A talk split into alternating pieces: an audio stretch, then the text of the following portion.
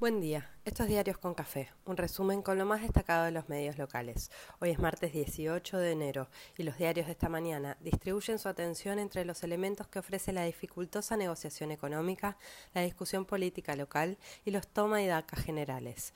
Reactivación en marcha con mil enigmas y cuellos de botella, misión oficial ante el gobierno de Estados Unidos, desencuentros entre oficialismo y oposición y el COVID que sigue acosando y expandiéndose. Por suerte el calor sí parece haber quedado un poco más lejos. Hoy se espera lo que surja de la reunión de Santiago Cafiero con el secretario de Estado de Biden, Blinken. Desde China se destraba el financiamiento para las represas en el sur y la política online lo lee en clave de negociación que se da en Washington y en la previa del viaje presidencial.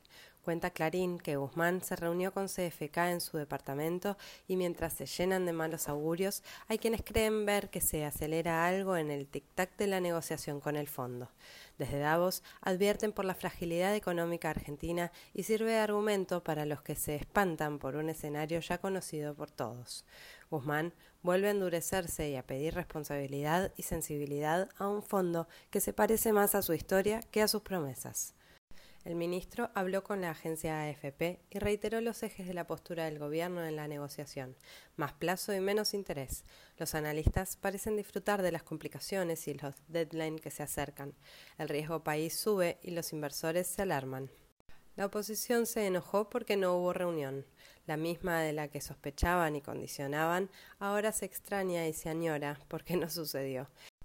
Gerardo Morales acusó al ministro de no dar explicaciones sobre el ajuste e Infobae se burla porque el oficialismo logró unir a los halcones y palomas. No parece novedad, es lo que los amalgama al final del día y al comienzo del siguiente también. Nación cuenta que en este clima de distensión los dos bloques radicales tienden puentes para unificarse. Vidal se abraza a los cortes de luz y anticipa pedido de explicaciones opositoras al gobierno mientras la peste de COVID sigue su marcha incesante. Ayer se informaron 102.458 nuevos contagios y 191 muertes, la cifra más alta en cuatro meses. Milei dio positivo y no pudo viajar a Estados Unidos a dar una conferencia. También confirmó que está aislado y contagiado el ministro Juan Chizabaleta.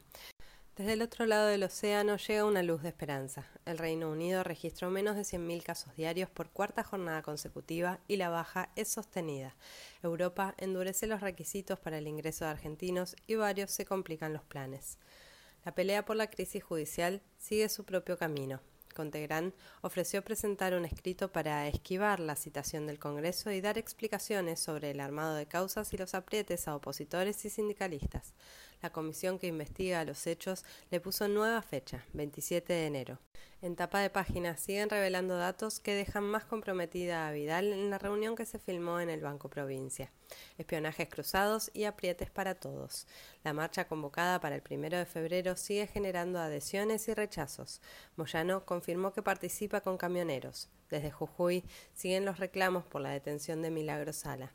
Gómez Alcorta insistió en su reclamo. Cabandier habló de una democracia que no está sana y Morales reaccionó. Ayer el presidente y Kisilov se reunieron en la Casa Rosada y analizaron la temporada turística, la vacunación y obras viales. Hoy Alberto estará en San Juan y celebrará la puesta en marcha de un polo de producción energética limpia. IMSA entra al proyecto del hidrógeno verde local. Mañana es la primera audiencia para definir las nuevas tarifas del gas. La petrolera de Galucho invierte más en vaca muerta advierten por una fuerte crecida del río de la Plata, mientras en varias zonas ven aliviarse la sequía y sus efectos. Ámbito advierte que sigue la tensión por el comercio y la actividad de la marina mercante.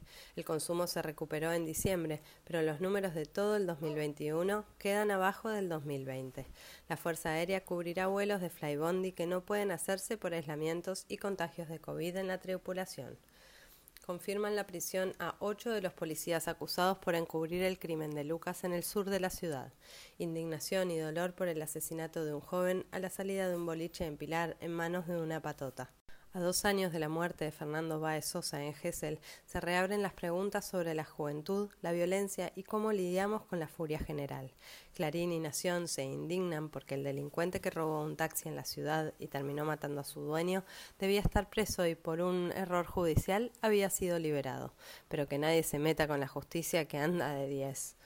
En el mundo, las fiestas de Boris Johnson en pleno aislamiento y restricciones siguen generando revuelo y repudio, reclaman su salida y crece el malestar. Intensas lluvias en Montevideo provocaron inundaciones y más de 10.000 personas sin luz. Desde Davos, Xi Jinping pidió evitar más confrontación global. Completa el deporte con Lewandowski, que se quedó con el premio de Best al mejor jugador, y Boca le ganó a Colo Colo en su debut de los amistosos de verano para hoy anuncia mucha lluvia y pocos grados. Quien se pueda guardar y disfrutar del alivio, bienvenido sea.